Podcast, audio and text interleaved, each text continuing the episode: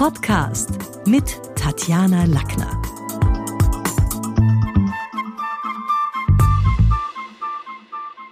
Im Talk mit Tatjana ist diesmal nicht ein Studiogast bei mir, sondern gleich mehrere tolle Stimmen. Ich habe einige Freunde der Schule des Sprechens, Lektoren, Dozenten und große Promisprecher, die unser Haus immer wieder besuchen, in den letzten Jahren um ihr stimmliches Geschenk gebeten. Für diese Edition habe ich sie gesammelt. Sehr gerne teile ich die akustischen Geschenke mit meinen Podcast-Hörern. Wilhelm Busch gelesen von der deutschen Synchronstimme von Kevin Spacey, nämlich Detlef Eckstein. Wilhelm Busch Einige Gedanken aus Kritik des Herzens. Früher, da ich unerfahren und bescheidener war als heute, hatten meine höchste Achtung andere Leute.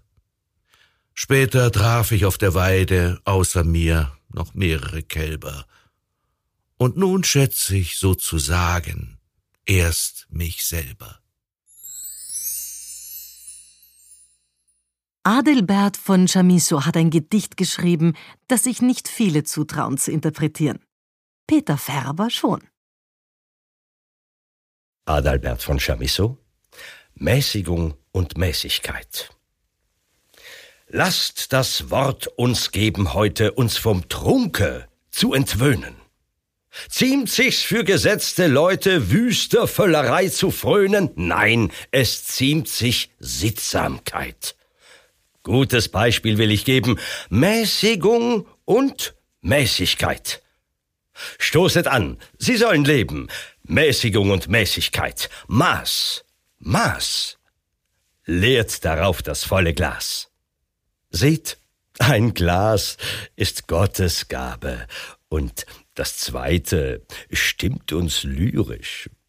Wenn ich gegen drei nichts habe, machen viele uns doch tierisch. Trinket mehr nicht als genug.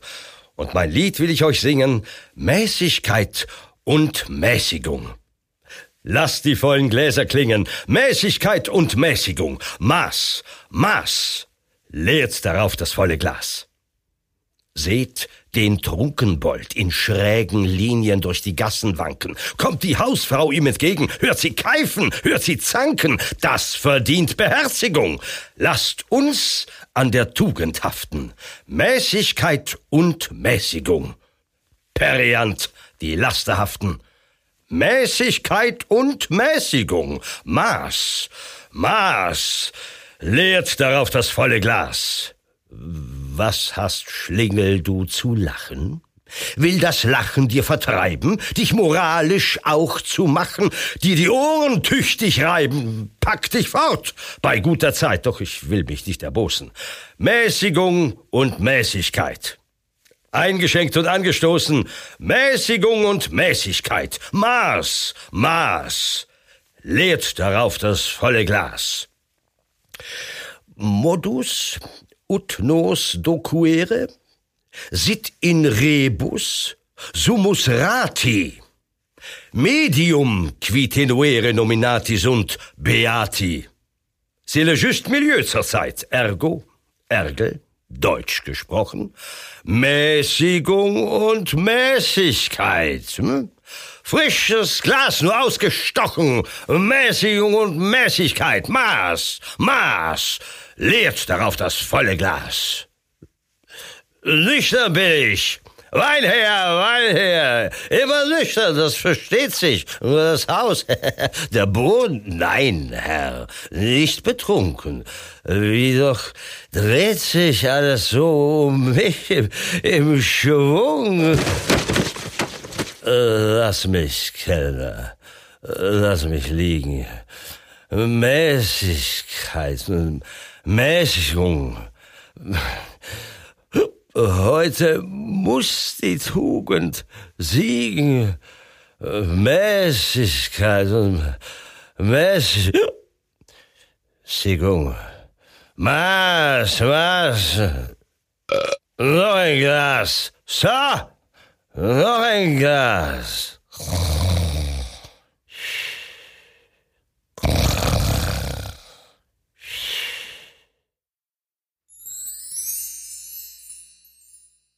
Jim Libby wurde in Maine in den USA geboren und arbeitete als Schauspieler, Regisseur und Lehrer, bevor er nach Österreich gekommen ist. Der Mitbegründer der English Lovers und des Urtheaters war Leiter der österreichischen Nationalmannschaft für Improvisationstheater. Und er war immer wieder Workshopleiter in unserem Haus. Hier liest er einen Text über den großen Gatsby. The Great Gatsby, Chapter 1. In my younger and more vulnerable years, my father gave me some advice that I've been turning over my mind ever since. Whenever you feel like criticizing anyone, he told me, just remember that all the people in this world haven't had the advantages that you've had.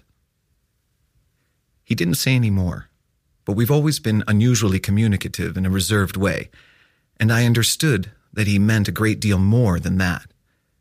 In consequence, I'm reclined to reserve all judgments, a habit that has opened up many curious natures to me and also made me the victim of not a few veteran bores. The abnormal mind is quick to detect and attach itself to this quality when it appears in a normal person. And so it came about that in college I was unjustly accused of being a politician because I was privy to the secret griefs of wild, unknown men. Most of the confidences were unsought. Frequently, I have feigned sleep preoccupation or a hostile levity when I realized some unmistakable sign that an intimate revelation was quivering on the horizon. For the intimate revelations of young men, or at least the terms in which they express them, are usually plagiaristic and marred by obvious suppressions. Reserving judgments is a matter of infinite hope. I am still a little afraid of missing something if I forget that as my father snobbishly suggested, and I snobbishly repeat, a sense of the fundamental decencies is parceled out unequally at birth. And after boasting this way of my tolerance, I come to the admission that it has a limit.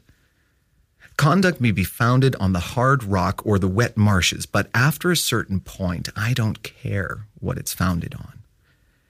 When I came back from the East last autumn, I felt that I wanted the world to be in uniform and at a sort of moral attention forever. I wanted no more riotous excursions with privileged glimpses into the human heart. Only Gatsby, the man who gives his name to this book, was exempt from my reaction.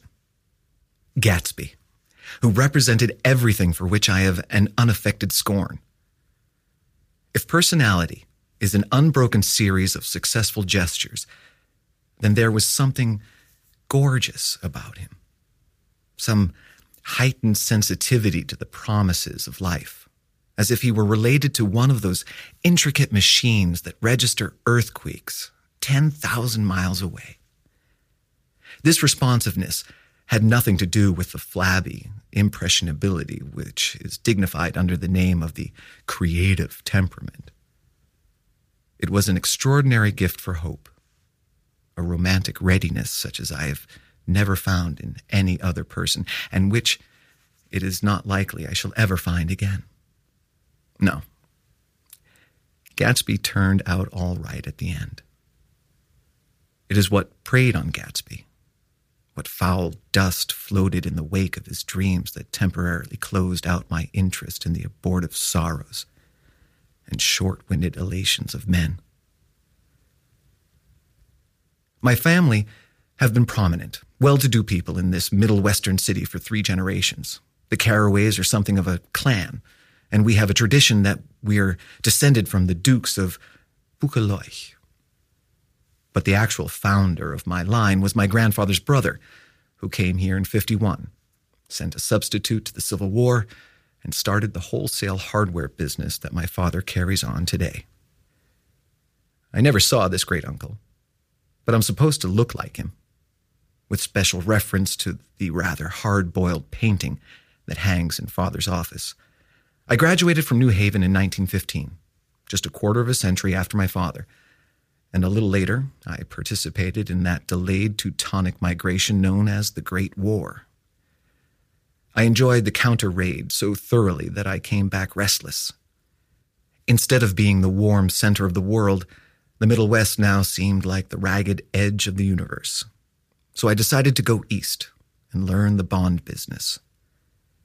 Everybody I knew was in the bond business, so I supposed it could support one more single man.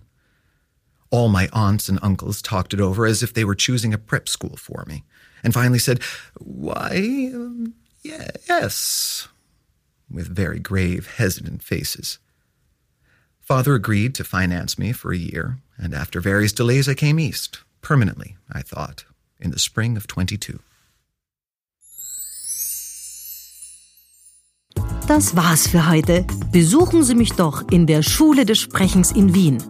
Auf Facebook, LinkedIn, Xing, unter sprechen.com oder auf meinem Blog sprechen.com/blog.